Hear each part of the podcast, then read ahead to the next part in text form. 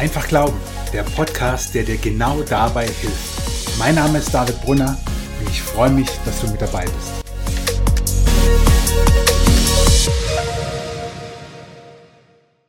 Herzlich willkommen zu Teil 2 von LGBTQ, Gender und Gemeinde.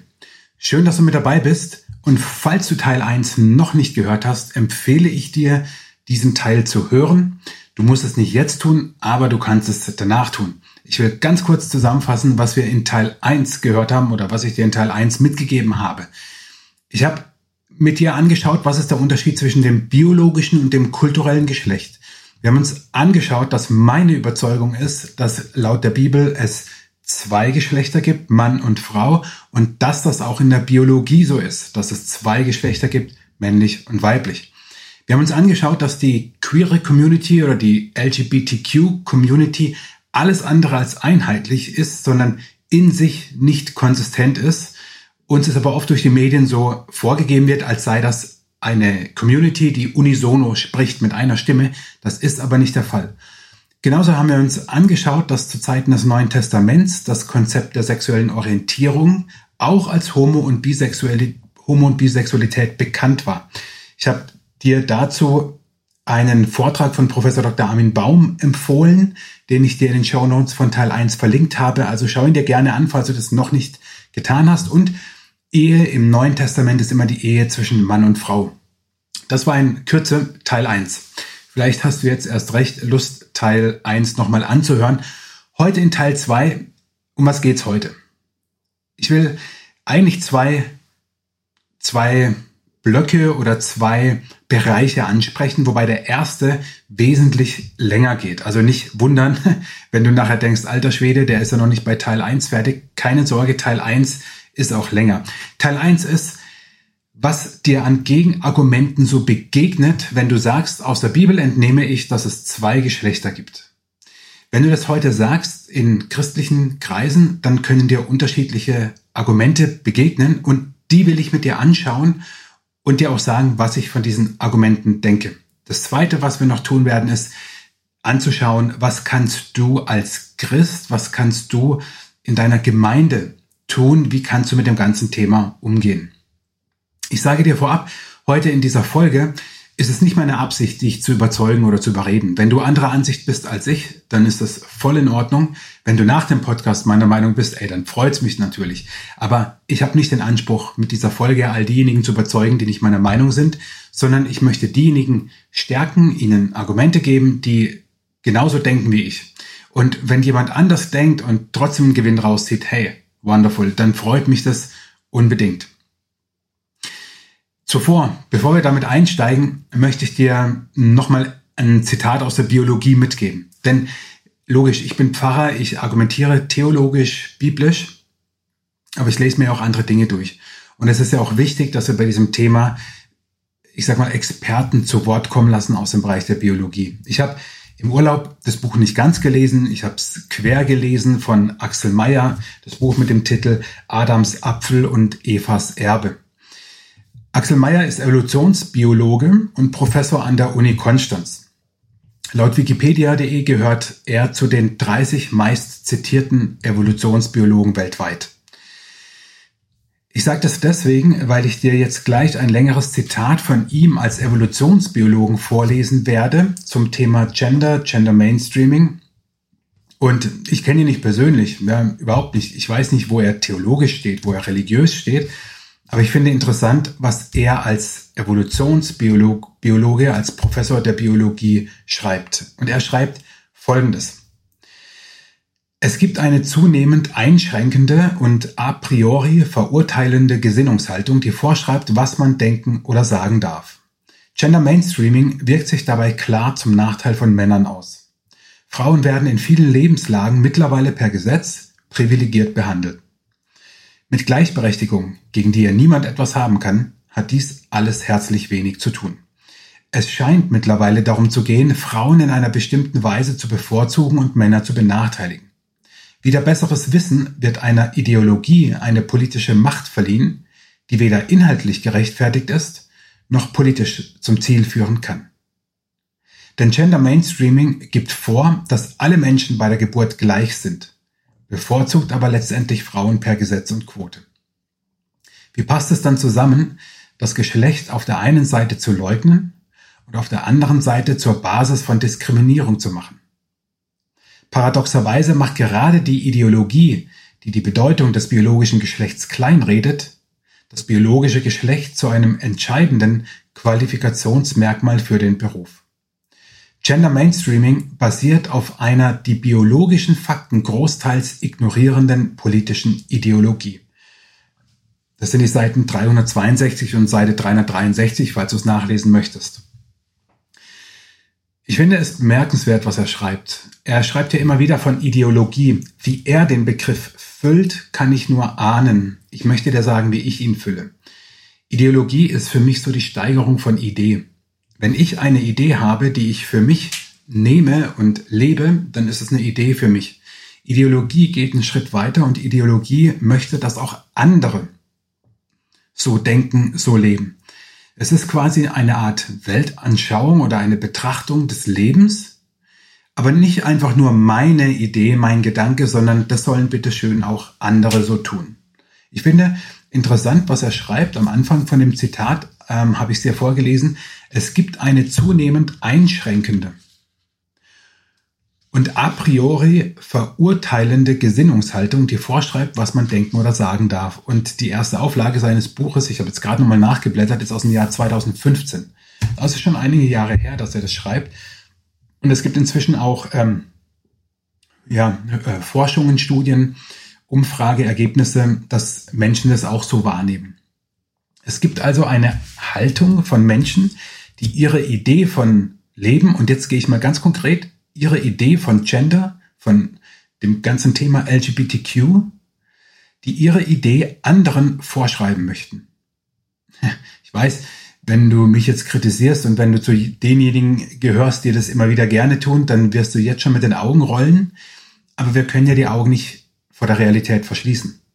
Es gibt diese Wahrnehmung, dass die viele Menschen haben, dass man zwar sagen darf, was man will, wir leben in einem freien Land, davon halte ich wirklich nichts, ja, dass man sagt, wir dürfen, man darf nicht mehr alles sagen, das ist Quatsch. Geh mal in ein Land, wo das so ist, ja. Also Nordkorea nur als Beispiel. Da darfst du echt nicht alles sagen. Also das ist Quatsch zu sagen, man dürfe nicht mehr alles einfach so sagen. Aber das tut ja Axel Mayer nicht, sondern er sagt, es gibt eine Gesinnungshaltung, die vorschreibt, was man denken oder sagen darf. Und das ist der Kontext, in, Kontext, in dem wir uns bewegen, auch kirchlich gibt es eine Gesinnungshaltung, die gerne vorschreiben würde, was andere denken und sagen dürfen. Und das meine ich mit Ideologie. Natürlich klingt es erstmal negativ, aber ich meine es nicht so negativ, sondern ich bin einfach der Ansicht, dass Ideolo Ideologie das ist, wo ich eine Idee von etwas nicht nur für mich in Anspruch nehme, sondern auch andere das so leben sollten. Und Axel Mayer schreibt, Gender Mainstreaming basiert auf einer die biologischen Fakten großteils ignorierenden politischen Ideologie. Und das als Professor der Biologie zu schreiben, finde ich, sollte schon Gehör finden. Und er endet sein Buch mit einem Epilog, der, der ist schon, schon ein bisschen polemisch und, und, und sehr subjektiv und so, aber ich finde interessant, was er da schreibt. Ich zitiere von Seite 371 nur, nur äh, ein paar Worte. Er schreibt, das Leben ist nicht gerecht. Frauen gebären Kinder. Wie schön für sie und wie ungerecht für Männer, oder? Frauen leben vier bis acht Jahre länger als Männer, und zwar durchwegs in allen Kulturen, ohne Ausnahmen. Das finde ich als Mann ungerecht. Kann ich dagegen etwas tun? Nein, ich muss es akzeptieren.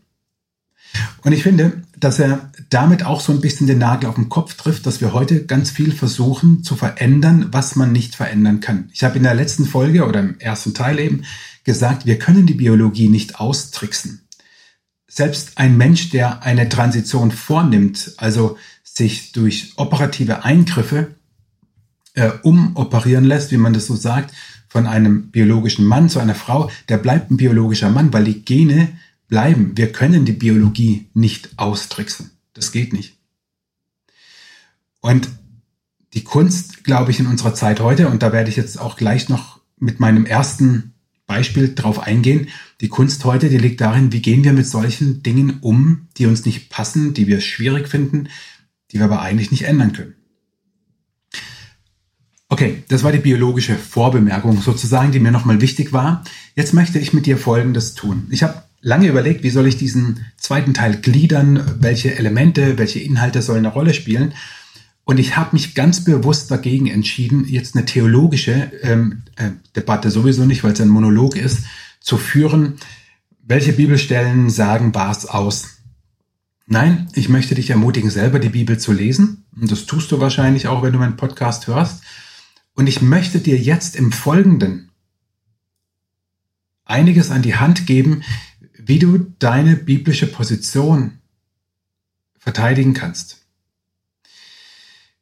Mir geht es darum, wenn du, so wie ich das ja auch sehe, sagst, die Bibel spricht davon, dass es Mann und Frau gibt, dass Gott den Menschen, 1. Mose 1, männlich und weiblich geschaffen hat, dass alle Aussagen über Ehe im Neuen Testament die Ehe zwischen einem Mann und einer Frau meinen und wir das auch hochhalten.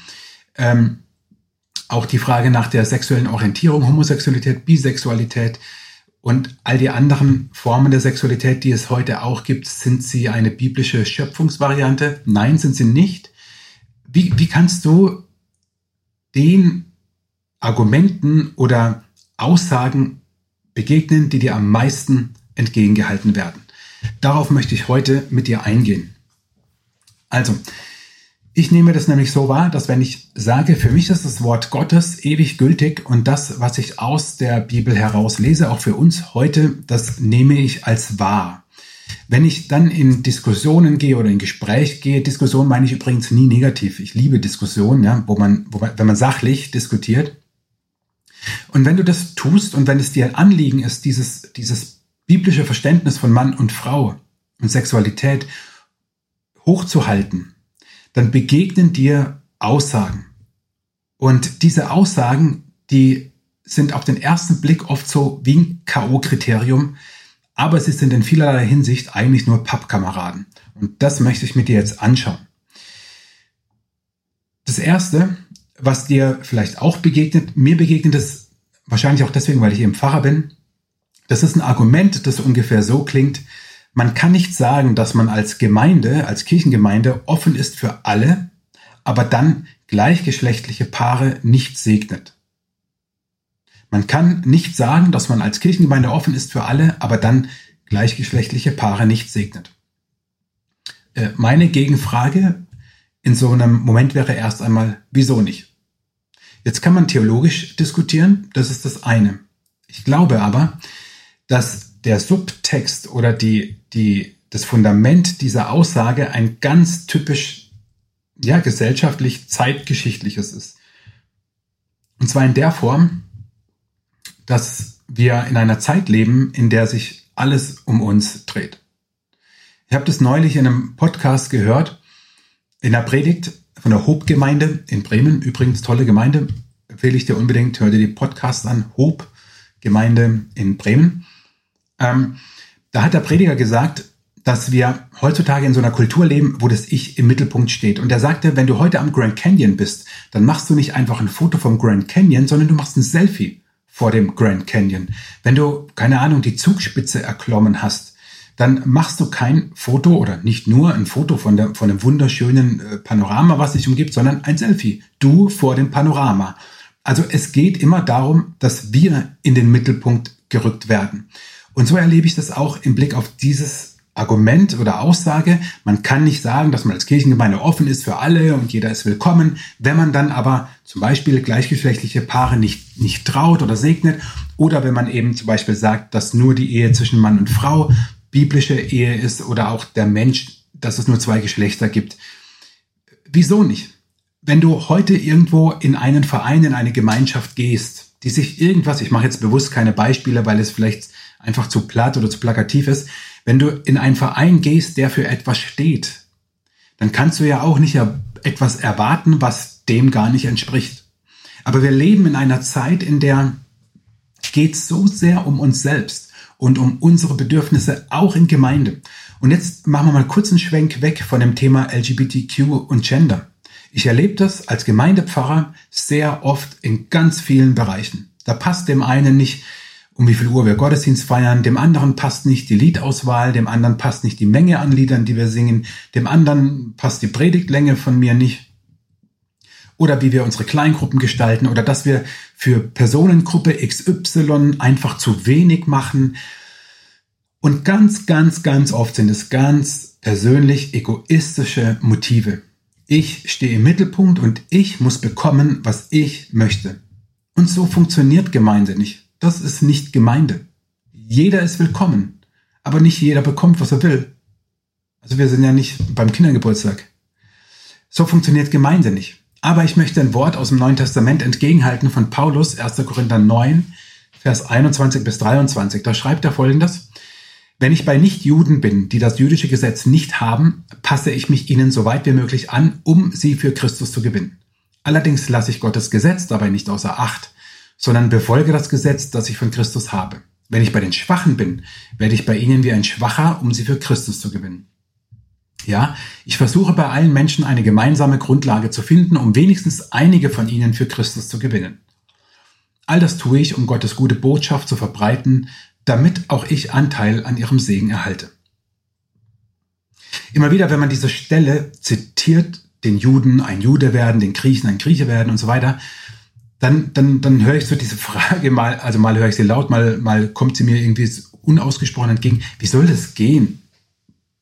Wie soll ein Jude ein Nicht-Jude werden? Wie soll einer, der gar kein Grieche ist, den Griechen ein Grieche werden? Das, das geht doch gar nicht. Nun, es geht ja auch nicht um Äußerlichkeiten, sondern es geht um die Haltung.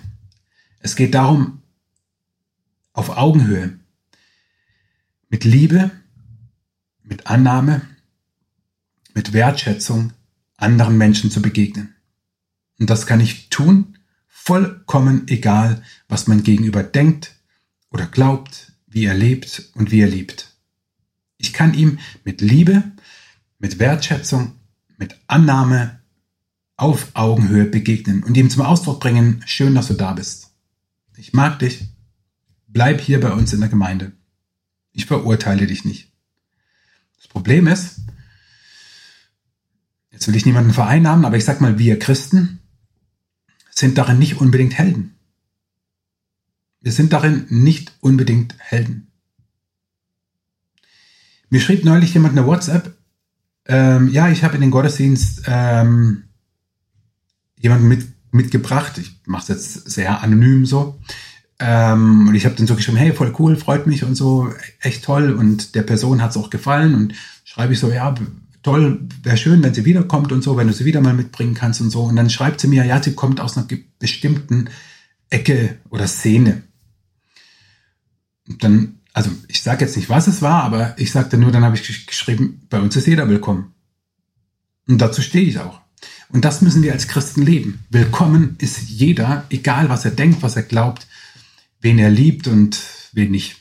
Weißt du, ich sage das jetzt mal ganz besonders so an meine äh, ganz frommen Zuhörer. ähm, wir wünschen uns immer, dass in der Gemeinde Menschen zum Glauben an Jesus Christus finden. Und wenn jetzt ein Atheist oder ein Anhänger einer anderen Religion kommt und in unserem Gottesdienst zum Beispiel kommt und, und dabei ist, dann freuen wir uns, weil wir sagen, hey, voll cool, er hat die Möglichkeit, Jesus kennenzulernen. Und ich sage dir ganz ehrlich, warum freuen wir uns da nicht genauso bei jemandem, wo wir vielleicht gar nicht wissen, wo er geistlich steht, aber sehen, dass er im Bereich der Sexualität offensichtlich anders unterwegs ist als ich. Warum freuen wir uns da nicht? Das verstehe ich nicht.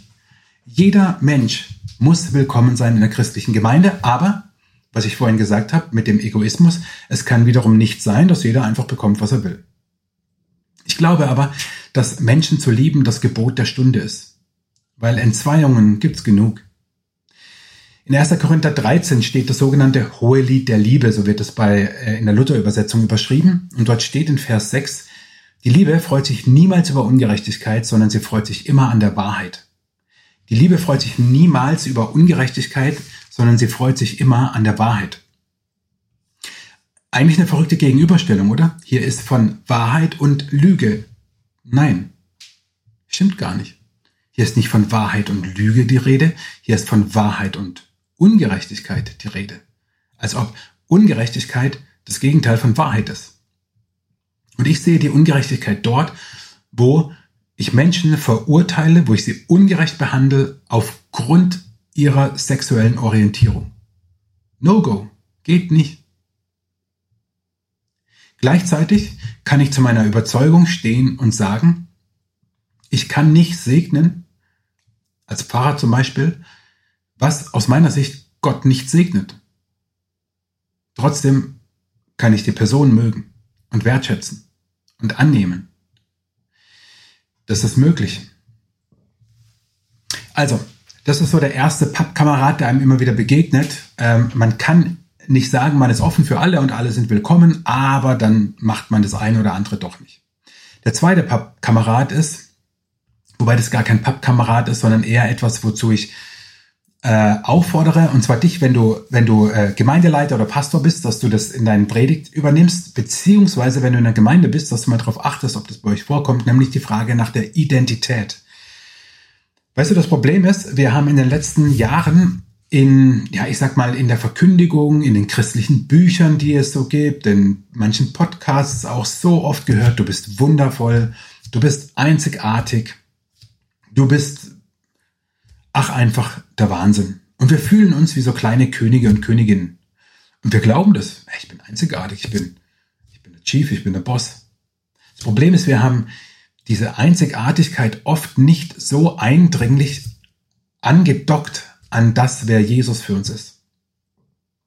Jeder Mensch ist einzigartig und wundervoll. Das steht Psalm 139, kannst du es lesen, Vers 13 und 14. Ich danke dir, dass du mich wunderbar gemacht hast. Das ist überhaupt nicht die Frage.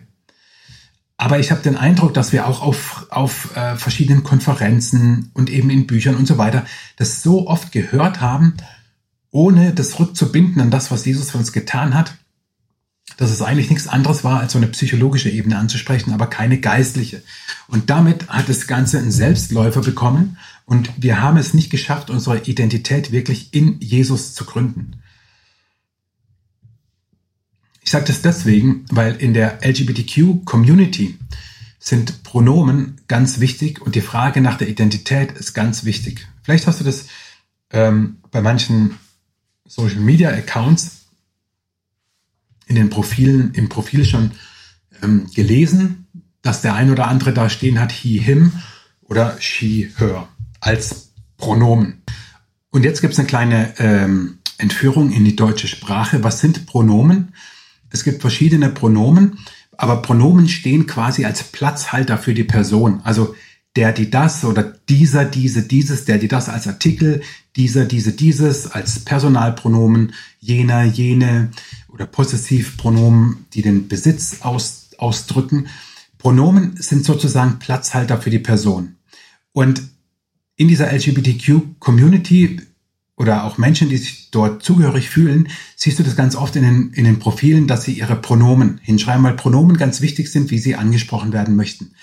Der Knackpunkt nur ist, sie suchen sich diese Pronomen selbst aus und sie drücken damit ihre Identität selbst aus und das geht nicht. Also ich sage nicht, das geht nicht nach dem Motto, hör mal zu, das, das ist nicht okay, sondern es geht nicht. Es ist nicht möglich. Du kannst dir deine Identität nicht selbst wählen oder selbst bestimmen. Das geht nicht. Nicht nach christlichem und biblischem Verständnis, denn unsere Identität wird uns von Gott zugesprochen. Du bist ein geliebtes Geschöpf Gottes und wenn du mit Jesus unterwegs bist, bist du ein geliebtes Kind Gottes. Du bist ein geliebter Mann, eine geliebte Frau. Das bist du, weil der Schöpfer des Himmels und der Erde dich erschaffen hat. Und weil Jesus, und das meine ich mit der Rückbindung der Identität, weil Jesus für dich gestorben ist und Paulus schreibt einmal im Neuen Testament, nun lebe nicht mehr ich, sondern Christus lebt in mir. Jesus sagt in Johannes 15, diese Rede, wo er sich mit dem Weinstock vergleicht, ich bin der Weinstock, ihr seid die Reben, wer in mir bleibt und ich in ihm, der bringt viel Frucht, denn ohne mich könnt ihr nichts tun, getrennt von mir könnt ihr nichts tun. Also die Einheit, die ich mit Jesus habe, die bestimmt meine Identität und nicht etwas, was ich mir selbst wähle. Das kannst du machen, aber dann nenn es bitte nicht christlich oder biblisch. Kleiner Sidekick. Die Pronomen sind sehr wichtig in der LGBTQ-Community. Okay, akzeptiere ich. In der Bibel gibt es auch Pronomen für Gott den Vater, den Sohn, den Heiligen Geist. Die Pronomen sind eindeutig. Es heißt Vater unser, ob es uns passt oder nicht. Von Jesus ist als einem Mann die Rede, ob es uns passt oder nicht. Einen queeren Gott gibt es nicht. Nicht in der Bibel, ob es uns passt oder nicht. Also, die erste Aussage oder der erste Pappkamerad ist dieses Argument, was kommt, man kann nicht sagen, dass man offen ist für alle in der Kirchengemeinde, aber dann hat man doch eine bestimmte Haltung, wo man etwas ablehnt. Aber eben eine Überzeugung, nicht die Menschen. Das zweite ist die Identität.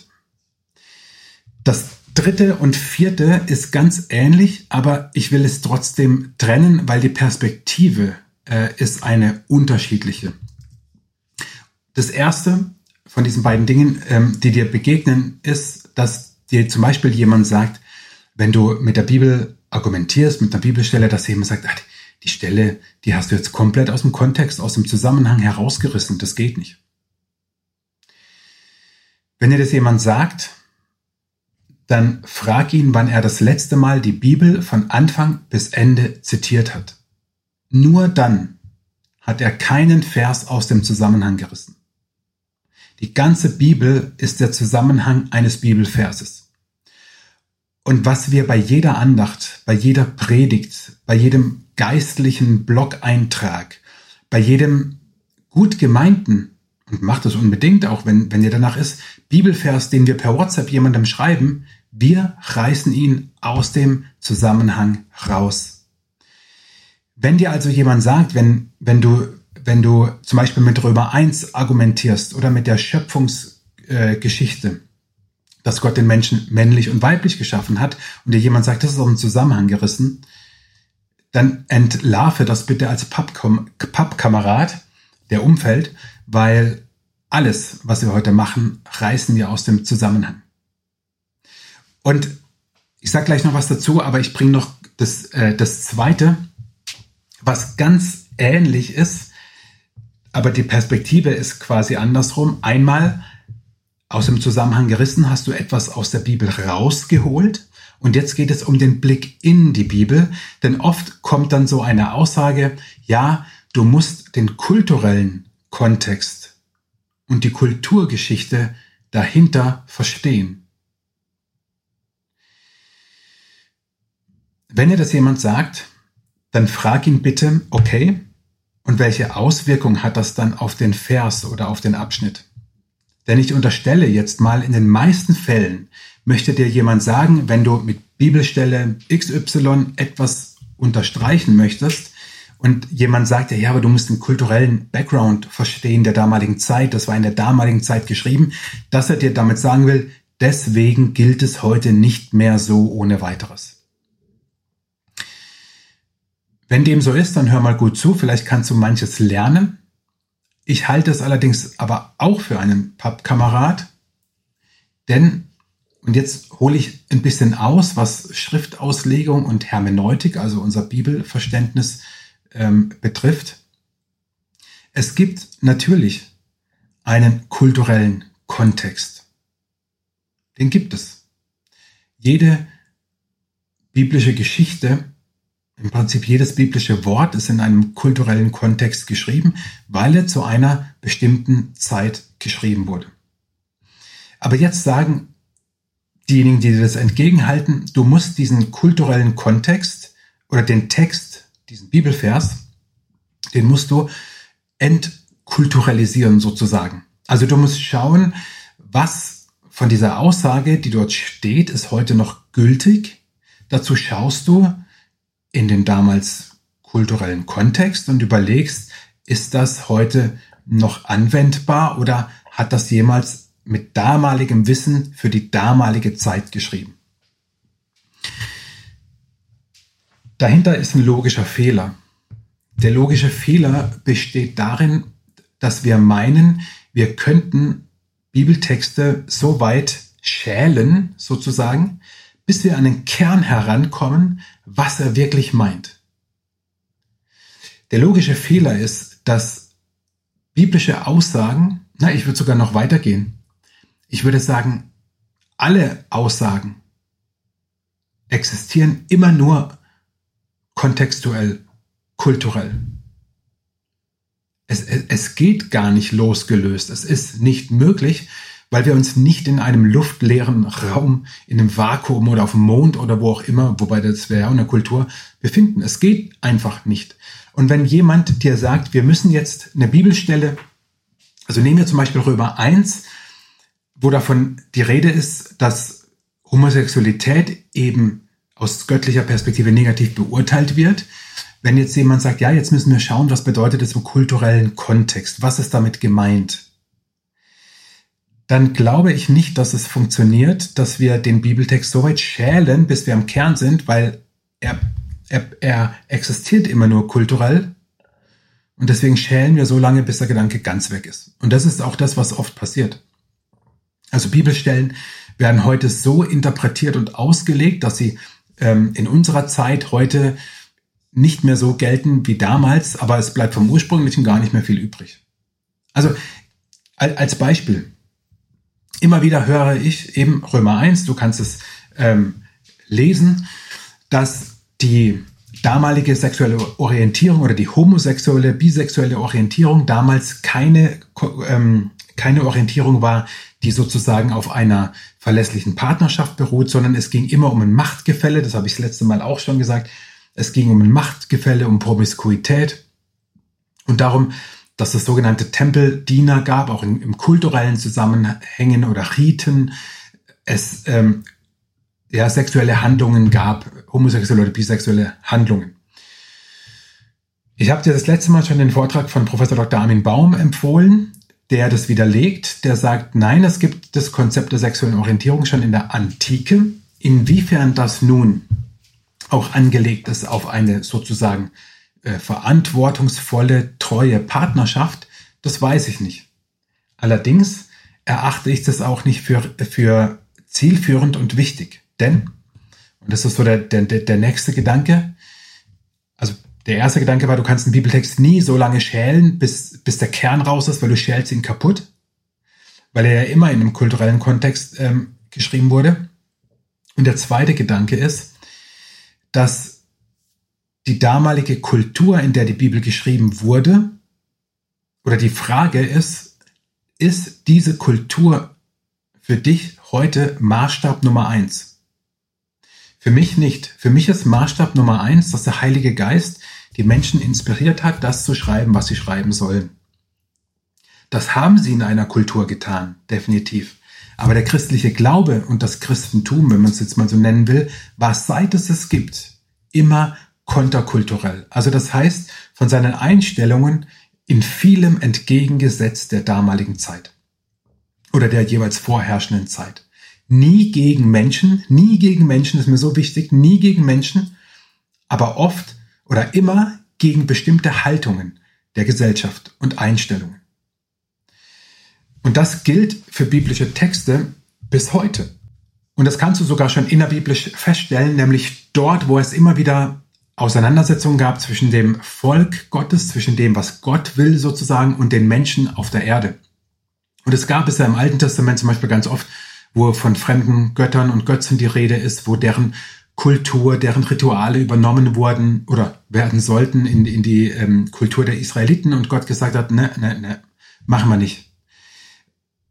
Es gibt immer wieder diese, diese Stellen und es ist die große Frage, inwiefern die Kultur oder das damalige kulturelle Leben maßgeblich ist für das Verständnis eines Bibeltextes oder nicht. Wir dürfen es nicht ausklammern, definitiv nicht. Wir müssen sogar manches Mal ganz genau hingucken, weil wir manche Bibelstellen nur verstehen oder besser verstehen, wenn wir sie in ihrem kulturellen Kontext lesen. Nur die Aussage, ja, das war halt die damalige Kultur, aber wir leben heute in einer anderen Kultur, das ist so ein Pappkamerad. Ich mache dir nur ein Beispiel die zehn Gebote. Du sollst nicht töten, du sollst nicht lügen. Alleine diese beiden Sätze würde wahrscheinlich jeder von uns unterschreiben, egal welches Bibelverständnis ich habe. Diese beiden Texte sind aber hochkontextuell und kulturell gebunden. Die sogenannten zehn Gebote, das war, als das Volk Israel in der Wüste unterwegs war. Es war quasi die erste Verfassung sozusagen, die sie bekommen haben, Leitplanken, die Gott ihnen gibt. Es ist ähm, äh, in, in, in der biblischen Geschichte, Mose auf dem Berg kommt runter und so weiter. Also es ist sowas von kulturell. Aber wahrscheinlich würde jeder, jeder, unabhängig von seinem Bibelverständnis sagen, ja, das ist auch heute noch gültig und richtig. Und deswegen ist es der absolute Pappkamerad, wenn dir einer sagt, ja, das war im damaligen kulturellen Kontext so, heute sind wir ja weiter. Das ist Quatsch, denn im Jahr 1000 waren sie auch schon weiter als im Jahr 100. Ähm, und im Jahr 1500 waren sie auch schon weiter als im Jahr 300 oder 500 oder 800. Wir werden immer irgendwie weiter sein. Die Frage ist nur, hebt es das, die Aussage eines biblischen Textes auf? Und ich sage nein. Ich sage nein und viele oder alle sagen das auch, nur nicht bei allen Stellen. Und da versuchen wir eben einen Weg zu finden, das ist eben die Hermeneutik, wie wir die Bibel verstehen, einen Weg zu finden, welche Texte gelten heute und welche gelten nicht. Und ganz ehrlich, ich, ich finde diese, diese Spielchen total affig, wenn es dann heißt, ja, es ist ja auch von Steinigung in der, in der Bibel die Rede und so weiter und steinigst du noch. Ich habe das, ich höre das wirklich, ich, ich lese das in, in Auseinandersetzungen auch, auch online und ich denke mir, oh Leute, können wir bitte sachlich und niveauvoll diskutieren? Das fände ich echt richtig cool. Weil es ist doch offensichtlich, dass jeder biblische Texte kultur- und zeitbedingt versteht und jeder versteht biblische Texte ewig gültig. Zum Beispiel die zehn Gebote. Und Steinigung eben nicht. Ähm, nur sollten wir halt lauter und ehrlich und fair sein und es zugeben und nicht dem anderen etwas unterstellen. Und für mich gibt es, und das ist so der letzte Gedanke im Blick auf das zeitbedingte, kulturelle, ich finde, wir müssen immer so ein bisschen eine Metaebene, so eine Vogelperspektive einnehmen. Uns nicht festbeißen an einer Bibelstelle, auch nicht beim Thema LGBTQ, Gender und Gemeinde, sondern den Gesamtkontext der Bibel sehen und auch den Kontext des historischen Christentums, also was haben die ersten Christen geglaubt, was war ihnen wichtig. Und ich glaube, diese beiden Rahmen, die geben uns ganz viel Orientierung dessen, was wir als zeitbedingt sehen können und wo wir sagen können, nein, es ist heute immer noch gültig. Und ich glaube, wenn wir auch die Geschichte der Christenheit anschauen, dass wir dort Bewegungen hatten, wo, wo Gott Segen geschenkt hat, wo Dinge aufgeblüht sind, wo die Leute eher, ich sage das mal ganz vorsichtig, vorsichtig, eher mehr noch geglaubt haben, was der, dass die Dinge der Bibel auch heute noch gültig sind, als dass sie gesagt haben, nee, das ist doch alles nicht mehr ganz so gültig. Also, diese, diese Pappkameraden waren mir sehr, sehr wichtig, äh, weil es eben wirklich Pappkameraden sind. Also wenn dir jemand sagt, sagt äh, du reißt es aus dem Zusammenhang oder dir sagt, du musst es zeitbedingt verstehen, ähm, dann sag ihm bitte, dass er das sehr wahrscheinlich, du kannst ihn ja auch erstmal fragen, wer das mit den zehn Geboten sieht, aber sehr wahrscheinlich ja auch nicht macht. Also ähm, was er dir vorwirft. Also deswegen, bin ich mal für ganz ehrliche Debatten und im Gesamtkontext gesehen, auch neutestamentlich, ist die Ehe zwischen Mann und Frau einfach die Ehe. Also wenn du andere Stellen im Neuen Testament liest, wo es um die Familie geht, bei Luther heißt es die sogenannten Haustafeln in den Briefen des Paulus, wo er Aussagen macht über die Frau, über den Mann, über die Kinder, dann ist dort immer von der Ehe einer Frau mit einem Mann die Rede. Und gesamt biblisch gesehen gibt es keine einzige, keine einzige Stelle, die eine andere als die heterosexuelle Sexualität gutheißt. Gibt es keine einzige Stelle. Das waren so ein paar, in Anführungszeichen eben Pappkameraden, wo ich dir deutlich machen wollte, dieser kulturelle Kontext, Zeitbedingtheit, das Reißen aus dem Zusammenhang, Frage nach der Identität, dieses Vorurteil, man kann nicht sagen, offen zu sein für alle und dann eben doch, ja, doch eine eigene Meinung zu haben. Wie tragisch ist das denn? Okay, Scherz beiseite. Ich will ganz am Ende jetzt den zweiten Teil, ich habe dir schon gesagt, das ist wesentlich äh, kürzer, ähm, will ich dir so ein, einfach nur so ein paar Blitzlichter mitgeben. Mehr, mehr soll es gar nicht sein, was du jetzt als, als Christ tun kannst, auch was ihr als Gemeinde tun könnt, das erste ist, erheb einfach deine Stimme und sag deine Meinung. Nummer eins ist natürlich immer das persönliche Gespräch. Steh einfach zu dem, was du glaubst. Es ist vollkommen in Ordnung. Andere ballern dir ihre Meinung auch um die Ohren, ob du sie hören willst oder nicht. Sag, wozu du stehst. Jesus, Matthäus 10, hat uns gesagt, er sendet uns ähm, wie Schafe unter Wölfe. Also er hat ja schon gesagt, naja, es wird nicht immer ganz easy sein. Nun, das ist so. Aber sag einfach, was du denkst. Denk aber bitte immer daran, es geht nie darum, Menschen zu verurteilen. Wir können Haltungen oder Einstellungen, Meinungen, Aussagen, Theologien, Theorien falsch finden, ja, aber niemals Menschen. Sag deine Meinung in den sozialen Medien, auf deinem Blog, wenn du einen hast. Also WhatsApp-Status, Insta-Story oder was auch immer in, in einer ganz ja, natürlichen Art und Weise. Es ist deine Meinung, die darfst du sagen. Der zweite Gedanke ist, wie wäre es, ihr macht in der Gemeinde einfach mal so eine Woche oder einen Monat, je nachdem ihr die Veranstaltung verteilt. Bei einer Woche kann man so jeden Tag was machen, bei einem Monat macht man es halt zum Beispiel jeden Sonntag oder keine Ahnung, jeden Freitag, je nachdem, was euer Gemeindekalender so hergibt, dass ihr eine, eine, eine Veranstaltungsreihe macht, in der ihr aufzeigt, wofür ihr steht.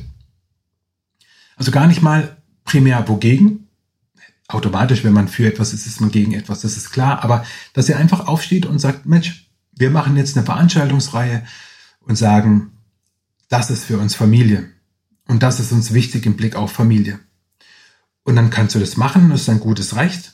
Und zeigst gleichzeitig, wofür du bist und woher du das nimmst, nämlich aus der Bibel. Das kannst du als Predigtreihe machen, eben das kannst du als Veranstaltungsreihe machen, du kannst äh, Referenten dazu einladen, wenn du sagst, Mensch, es wäre gut, wenn da jemand kommt, wenn wir das nicht selber machen, ähm, dann lad doch jemand ein, du kannst Podiumsgespräche machen, du kannst es bei den Kindern, bei den Jugendlichen, bei den Erwachsenen tun, du solltest es bei den Kindern, Jugendlichen und Erwachsenen tun, auf ganz unterschiedliche Art und Weise.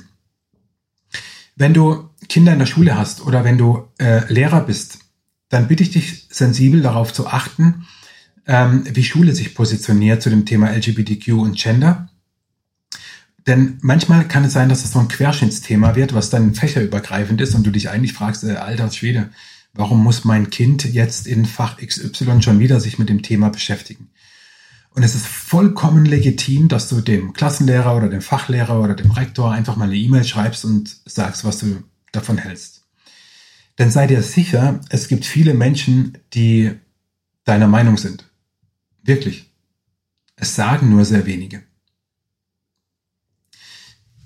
In der Gemeinde ist mir wichtig, dass jeder willkommen ist. Bitte leb das unbedingt, wo du Tendenzen wahrnimmst oder wo du in deiner Gemeinde auch so Sprüche oder Haltungen wahrnimmst, dass andere sich über andere erheben, dann krätsch bitte ein. Jeder ist willkommen. Vollkommen egal, was er denkt, was er glaubt, wie er lebt und wen er liebt. Auch was Familienformen betrifft, ja, von der gut bürgerlichen Familie mit 1,8 Kindern, Patchwork-Familie, Single, Alleinstehende, Witwen, all, all das ist Gemeinde. Und all das, all das, all diese Personen haben ihren Platz in Gemeinde. Uns eint eines. Wir alle brauchen Jesus. Wir alle brauchen Jesus. Und Paulus, ich habe es dir vorhin aus 1. Korinther 9, 1. Korinther 9 vorgelesen, sagt, ich bin allen alles geworden, damit ich sie für Jesus gewinne. Also achte bitte darauf, dass du in deiner Gemeinde eine Kultur lebst, in der wirklich jeder willkommen ist. Und wo nicht verächtlich über andere geredet wird oder am besten noch mit dem Finger auf sie gezeigt wird oder so. No go. Geht gar nicht.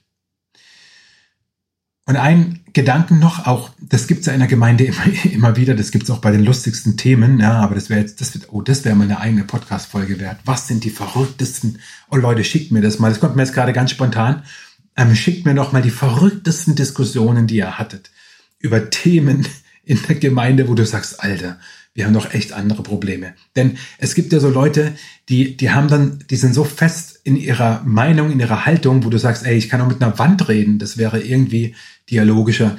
Ähm, deswegen, wenn du so jemanden hast in der Gemeinde oder in deinem Umfeld oder wo auch immer, der so festgefahren ist, argumentieren wird wenig bringen. Lieb diesen Menschen einfach. Überhaupt liebe die Menschen. Bete für die Menschen. Segne die Menschen. Das ist, was du tun kannst und was du tun sollst. Und als Gemeinde, als ganze Gemeinde, aber das ist jetzt je nachdem, ja, wer du jetzt bist in der Gemeinde, also ob du in der Leitungsverantwortung bist oder nicht, ähm, dein Job oder auch nicht, aber dann gibst wenigstens weiter. Ich glaube, es ist wirklich gut, wenn wir als Gemeinde hinstehen und sagen, wofür stehen wir als Gemeinde im Blick auf Gender, LGBTQ, im Blick auf sexuelle Identität, überhaupt Identität, im Blick auf Familie. Was ist unsere, unsere Haltung? Und da eine ganz große eine Haltung anzunehmen, wofür man ist, das fände ich ähm, großartig und dabei gleichzeitig die biblischen Werte hochhalten. Also zu sagen, dass nach meinem Verständnis die Ehe, die Ehe ist zwischen einem Mann und einer Frau und dass Gott den Menschen geschaffen hat mit zwei Geschlechtern, männlich und weiblich. Dafür darf ich stehen. Diese Meinung darf ich haben und die kann ich dir auch noch viel mehr begründen, aber ich wollte hier keinen allzu theologischen Podcast führen, sondern dir einfach helfen, wenn du diese Meinung auch hast, wie du in manchen Gesprächen vielleicht ein bisschen entspannter einfach reagieren kannst. Aber ich ermutige dich, dir, dich unbedingt deine Meinung zu sagen. Das war Teil zwei und ich will es an der Stelle einfach belassen. Es gäbe noch viel zu sagen, aber dann geht der Podcast noch länger. Am Ende dieses Podcasts sage ich vielen, vielen Dank, dass du bisher bis hierhin zugehört hast. Und wenn du diesen Podcast im November oder Dezember 2023 hörst, also wo er erscheint, dann habe ich jetzt noch ein kleines, naja, vorweihnachtliches Geschenk für dich. Ich werde dieses Jahr auf meinem Blog wieder einen Adventskalender haben. Mein Blog heißt david-brunner.de und wenn du auf david-brunner.de slash Advent gehst, dann findest du einen Adventskalender, wo ich an jedem Tag ähm, vom 1. bis 24. Dezember zu einem Bibelvers, in dem das Wort Hoffnung oder Hoffen vorkommt, einen kurzen Text schreibe. Der liest sich in zwei, drei Minuten. Das soll einfach nur so ein Gedankenimpuls sein. Und ich habe es genannt eben 24 Türchen der Hoffnung für dich. Das möchte ich dir schenken, weil ich glaube, dass Hoffnung das ist, was wir brauchen. Also geh gerne auf david-brunner.de slash Advent. Da ist er auch schon online. Du kannst nur noch nichts anklicken. Und gib ihn gerne weiter. Ja? Ähm, verlink ihn, schick ihn weiter per WhatsApp, äh, Insta-Story oder whatever. Ähm, Würde mich freuen, wenn du einfach hilfst, den ein bisschen zu verteilen. Ich danke dir sehr, dass du ähm, zuhörst, dass du dabei bist. Ich danke dir auch für deine Rückmeldung. Ich habe auf den ersten Teil dieser ähm, dieses Zweiteilers LGBTQ, Gender und Gemeinde so viele Rückmeldungen bekommen wie auf keine andere Folge. Das war auch abzusehen. Von daher, ich bin dir dankbar für deine Rückmeldung und ich bin dir dankbar, wenn du den Podcast mit fünf Sternen bewertest, wenn du einen guten Kommentar schreibst wenn du der Ansicht bist, dass es sich lohnt, denn das hilft dann, dass dieser Content auch für andere sichtbar ist und in der ganzen äh, Podcast Library und in den Charts sozusagen jetzt nicht die Charts stürmt, aber halt einfach sichtbar ist. Und das wird mich mega freuen. Ich wünsche dir von Herzen Gottes Segen und freue mich, wenn du auch beim nächsten Mal wieder mit dabei bist. Ich hoffe, diese Folge hat dich ermutigt und inspiriert, einfach zu glauben. Schreib mir gerne dein Feedback und deine Fragen an info at david-brunner.de oder auf Instagram. Ich freue mich, von dir zu lesen.